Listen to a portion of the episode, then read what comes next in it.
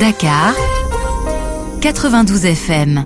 Bonsoir, RFI, la grande radio et voix du monde. Je vis à Dakar, la capitale sénégalaise, c'est Maki Chalere. Je suis étudiant en master de relations internationales. Mais depuis l'apparition de cette maladie appelée Covid-19 au Sénégal, ici, la vie de beaucoup de citoyens a vraiment changé. Changé dans tous les sens, je vais dire car des restrictions ont été prises par les autorités, notamment des restrictions des libertés suite à la prise du décret faisant état du couvre-feu qui s'étend de 20h à 6h du matin. Mais je vous dis, c'est pas vraiment facile de s'habituer à rester à 20h à la maison et jusqu'à 6h du matin.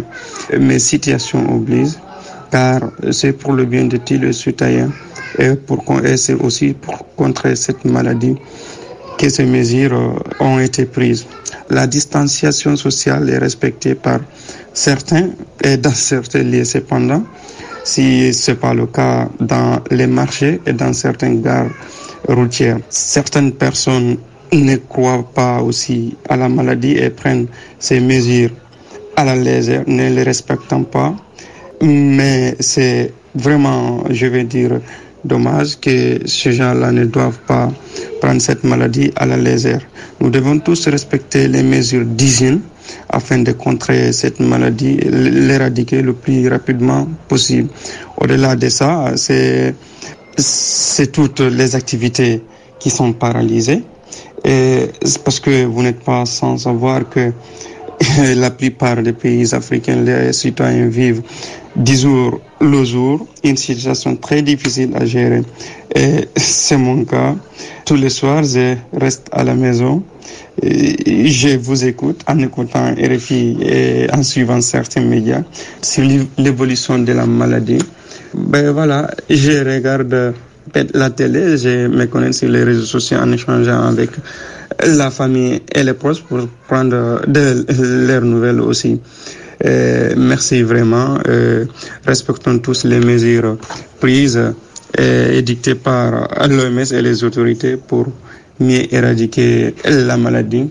Merci à vous. Un grand coucou à tous les, ces journalistes braves qui prennent des risques pour informer les citoyens, à tout le personnel médical ici ou d'ailleurs. Merci infiniment. Que Dieu nous protège. RFI à Kinshasa, 105 FM. Je suis Mélam Touba, j'habite à Kinshasa, je suis euh, médecin médecin confiné hein, par contre. Et euh, donc moi, je, comment je passe mon confinement? Eh ben je dirais que ça ça se passe très bien ça se passe très bien dans la mesure où euh, c'est nous sommes obligés d'être dans cette situation euh, vu comment les cas de, du, du Covid-19 ne cessent de se multiplier. Et euh, pour me protéger, pour protéger mon entourage, pour protéger ma famille, j'ai, je suis confinée. Voilà. J'essaye tant soit peu de respecter les mesures barrières pour pouvoir me protéger et aider à dépasser cette crise. Voilà. Et quels sont les avantages? Je dirais que d'abord, c'est le premier des avantages que ça permet de, de nous protéger, voilà, de, de nous protéger nous-mêmes, euh, notre entourage, tout le monde. Et aussi, ça permet de renouer les liens euh, de famille parce que, à, vu les occupations de tout un chacun, c'est difficile de se, de se voir tout le temps au même moment à la maison. Mais depuis que cette période de confinement a, a été décrétée, je dirais que c'est c'est aussi ce côté-là avantageux que, que j'apprécie beaucoup. Et euh, en rapport avec le couvre-feu, bon ici à Kinshasa, il n'y a pas encore de couvre-feu, mais sinon on a demandé à ce que les tout le monde puisse porter des masques. Je vois que c'est quand même respecté. Euh, 60%, voilà, parce que c'est pas tout le monde qui, porte les masques. Mais lorsque j'essaye de faire euh, un petit tour, voilà, dans le quartier, je vois qu'il y a des gens qui respectent quand même ces mesures. Il y a des gens qui portent les masques. Et euh, il y a aussi euh, bah, moins de circulation que, d'habitude. Ça prouve que les gens respectent, essayent de respecter tant, tant soit peu ces mesures. Et il y a aussi, qu'est-ce qu'il y a comme Inconvénient, l'inconvénient, c'est qu'il y a une routine qu'on est obligé d'assumer euh, dans la mesure où on se réveille le matin, euh, on fait presque les mêmes choses. On a comme l'impression que les jours s'y ressemblent. Mais ce que j'ai fait moi personnellement pour m'occuper, est-ce que j'ai, lorsque je me réveille, voilà, je me barbouille un peu et j'essaye de manger quelque chose. Je me mets à lire des livres sur Internet, regarder des documentaires, essayer de consulter mes livres de médecine pour euh, ne pas perdre de la matière. Voilà Et euh, ce que je pourrais dire. Voilà, je, vais finir par saluer ma, petite famille, la famille Tumba, mon père, euh, le, docteur Fortuna Tumba, ma maman, euh, Madame Rose Nanga. Je salue également ma petite famille. Euh, je salue tous mes amis, tout le monde qui me connaît. Et voilà. Euh, et salut à vous aussi, RFI. Merci. Au revoir. Lubumbashi, 98 FM. Bonsoir Sylvie et bonsoir à toute l'équipe de l'Afrique Soir sur RFI. C'est Edouard Angama, Luamba depuis Lumbashi. Je suis professeur et entrepreneur. Qu'est-ce que nous vivons depuis l'arrivée du Covid-19 ici à Lumbashi? Donc c'est une panique généralisée je vous dis que tout est chamboulé. Nous vivons la peur de tous contre tous. Parce que bien avant, on s'est rencontrés et puis on est habitué à croiser les élèves et autres. Voilà que depuis qu'il y a eu un trait du Covid, nous ne savons pas sortir et nous nous craignons tous. Voilà que nous ne savons même pas recevoir ceux que nous recevions bien avant. Et nous sommes là, et tout le monde a perdu tout le monde, nous ne sortons pas, et ça n'a pas fait longtemps. Le maire de la ville a décrété le port obligatoire des masques, ce qui fait encore une première expérience de port des masques. Voyez-vous, figurez-vous, ce qu'il y a, y a dans certains quartiers, on est encore en train de banaliser ça, et, et surtout qu'on ne s'y est pas habitué, c'est très grave. Mais ce que nous vivons, c'est toujours la peur, et nous ne savons pas quoi faire, et nous nous retrouvons en congé technique, certains d'entre qui ont coopéreux sont là chez eux, et on ne sait pas se voir à part s'appeler, s'envoyer des textos, et puis tout le monde, je vous dis, c'est tout le monde qui a peur de tout le monde. Eh bien, qu'est-ce que j'ai fait les soirs, à ma part écouter l'Afrique Soir? Je suis en train de réviser mes anciens bouquins, je lis un peu certains de mes ouvrages préférés, comme sociologie politique, des soirs comme ça. Et encore, euh, je vois euh, les documentaires sur mon poste téléviseur. C'est ce qu'il y a. Donc, nous sommes habitués. C'est la première expérience que nous expérimentons. Vivre à la maison du matin jusqu'à le soir, bon, c'est un peu gênant, c'est fatigant. Et je salue mon ami préféré, donc mon collègue Kenga Kabongo Patient. Et, et c'est tout. Donc nous vivons ça. RFI à Ouagadougou, 94 FM. Bonjour, je me nomme Melissa Cynthia Traoré.